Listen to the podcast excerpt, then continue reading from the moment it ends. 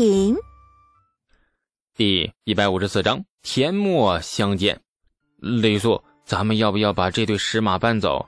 呃，被人发现的话，可是大罪呀。李素摇了摇头。既然石马摆在这里，必然有它道理。我不想妄动这里一草一木。若是非要公侯家才能摆马，我就做一个公侯，告诉世人，这石马是我母亲应该得的。怔立了许久，李素忽然推金山倒玉柱，恭敬地磕了三个头，然后起身离开。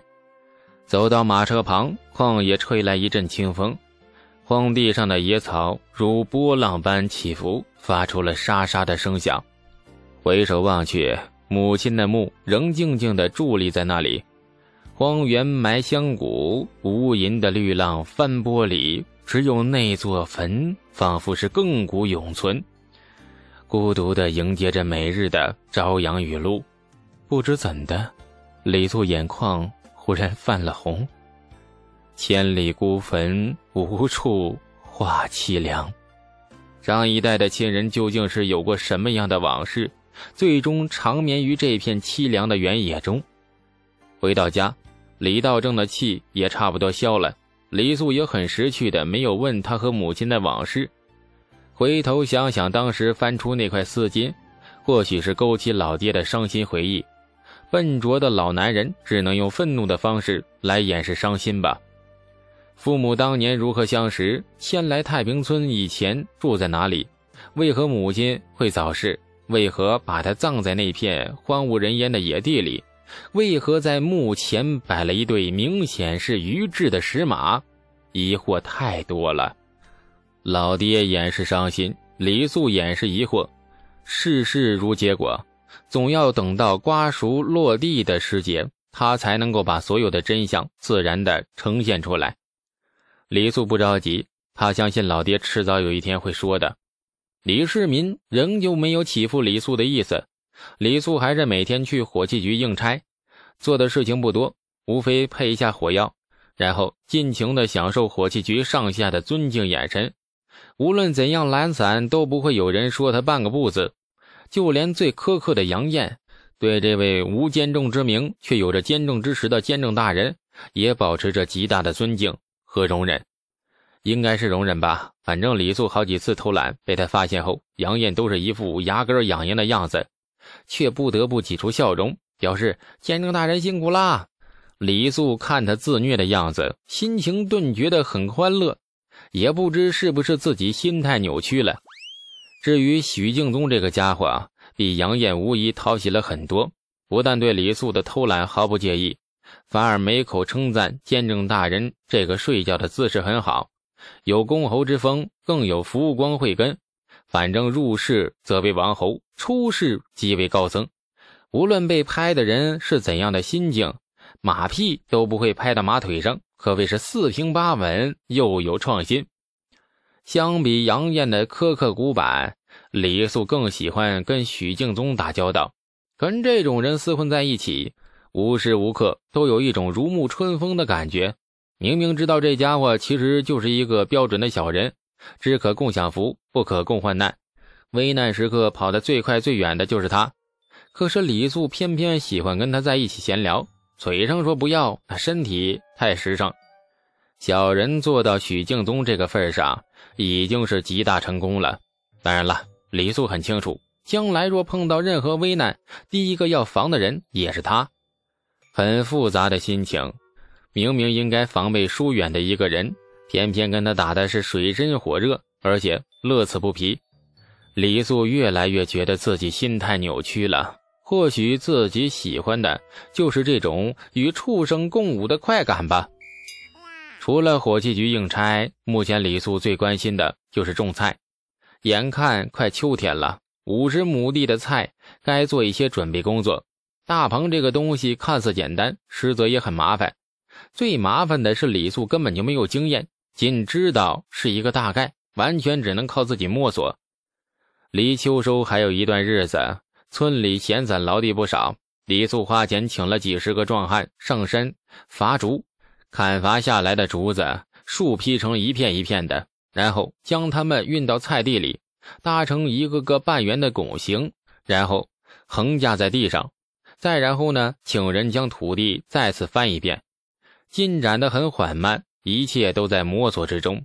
李素只好日复一日的蹲在地里，脑海之中拼命的搜索那些少得可怜的前世记忆，研究一下怎样才能把这个大棚建好。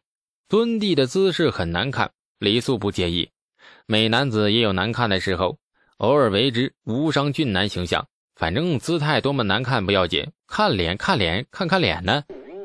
高阳公主就是在李素最不帅的时候出现在他眼前。这高阳公主性子很活泼，爱动爱说话，跟谁都能交上朋友，更别说自己的亲姐姐了。自从上次高阳造访了东阳公主府，发现这位以前看起来很孤僻的姐姐，其实靠近以后很和气、很亲切。之后，高阳渐渐成为了公主府的常客。有事没事领着一群侍卫跑出长安城找东阳玩。这高阳性子颇为张狂，每次来公主府都是一大群人快马加鞭，一路上黄尘滚滚，如同那大军压境。路人走卒贩夫匆忙避让，马踢翻了担子，吓哭了小孩子。高阳从来也不考虑，就这样跟那马匪下山似的，一路鸡飞狗跳的来到了公主府。或许东阳的文静多少传染了几分给高阳。高阳在姐姐面前终究是多了一点矜持，不像平日里那般跋扈，居然懂了细声细气的了。只是依然还是那么啰嗦，嘴一张便叽叽喳喳没个完。东阳这几日着实过得挺开心，每天下午河滩边和情郎腻味腻腻腻腻腻味肉麻，自己的亲妹妹隔几天便来找他，和他一起说说笑笑，这日子过得很充实。东阳只觉得前半生的遗憾似乎都补足了。这天下午，高阳仍旧如同马匪劫村般，领着一群侍卫杀来了公主府。姐妹二人如往常般说笑了一阵后，高阳便觉得公主府无甚新奇。央求东阳带着他在村子里四处逛逛。对这位刚刚与他熟悉没多久的亲妹妹，东阳还是颇为宠溺的，于是便依了她。河滩边是东阳和李素约会的地方，自然不能带他去。东阳只好领着高阳在村子里走了一圈，一路上遇到了许多乡亲，有的认识东阳，有的不认识。没办法，东阳平日太低调，很少在村子里露面。一路走，一路聊，不知不觉走到了李家的田池边，然后姐妹二人便看到了一个撅得老高的屁股。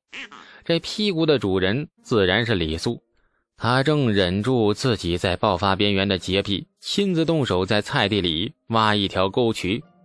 东阳第一眼便认识了李素，神情顿时变得有些慌张，扭头看了看高阳，又看了看李素，美眸急速眨了眨，招呼都没打。忽然挽起高阳的胳膊，准备把他带往另外一个方向。黄姐，你为何拉着我往那边走嘛？那里都是田，连路都没有，去那边做什么？高阳不明状况，疑惑的问：“哎，那咱们往回走吧，这里没有什么好看的。”东阳心虚的拉着高阳往回走。等一等，急什么呀？高阳侧过头，发现。不远处的田地上搭着许多奇怪的半圆形的竹架子，不由得有些奇怪。虽然对农事一无所知，但是高阳也是经常领着那马匪们踩田踏地游猎过的老江湖了。眼前这一片半圆的架子，他却从来没有见过。喂，前面那个人，对，说你呢？高阳忽然开口大声的喊。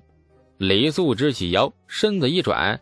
便看到了一位穿着暗红色衣裳、女扮男装的女子，正叉着腰，气势十足的朝他喊着话。他的旁边却是一脸莫名古怪的东阳，无法解释为何他一眼就看出是女扮男装。李素就是一眼认出来了。男人看女人的眼神不一样，不是那种狗血剧里各种眼瞎。一旦女人忽然露出了披肩长发，才发现啊，索卡，她其实是女人。这个年代不管男女，大家都是长发，好不好？和尚和尼姑才不容易辨别呢。李素挑了挑眉，不太清楚状况。只看见东阳趁旁边的女子不注意，悄悄的朝他摇头，很费解呀。摇头啥意思呀？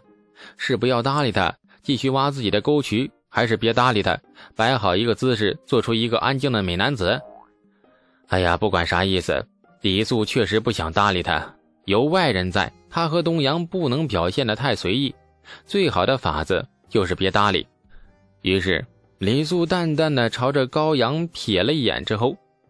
这从怀里掏出了一面镜子，哎呀，安静的美男子果然是美得很呐！各种角度把自己照了一遍后，李素恋恋不舍地把镜子塞回怀里，弯下腰继续挖沟渠。见李素如此反应，高阳不由目瞪口呆，而东阳却憋得俏脸通红，忍笑忍的是很难受。哎呀，高阳呆滞地盯着李素看了半天。确定他基本上没有搭理自己的意思后，这才扭过头看着东阳。黄姐，这人是聋子还是疯子啊？本宫问他话，他竟然不搭理。东阳忍着笑，他呀，既不是聋子，也不是疯子。不过这个人你一定听说过，而且一定也想认识他。高阳柳眉一挑，尖声的说。切！我想认识他，我堂堂大唐金枝玉叶，凭什么想认一个田舍奴啊？田舍奴不是什么职称，而是骂人的话。没错，唐朝上到皇帝下到走卒，骂人用的最频繁的就是这个词，类似于我们现在哎常挂在嘴边的“我星星你星星的星星的星星”。田舍奴不算脏话，但是这个词。肯定不是祝福你万事如意、身体健康。它顾名思义，田舍奴翻译过来就是相当于一千年以后骂人乡巴佬一样。亲爱的听众朋友，感谢您的收听。去运用商店下载 Patreon 运用城市，在首页搜索海量有声书，或点击下方链接听更多小说等内容。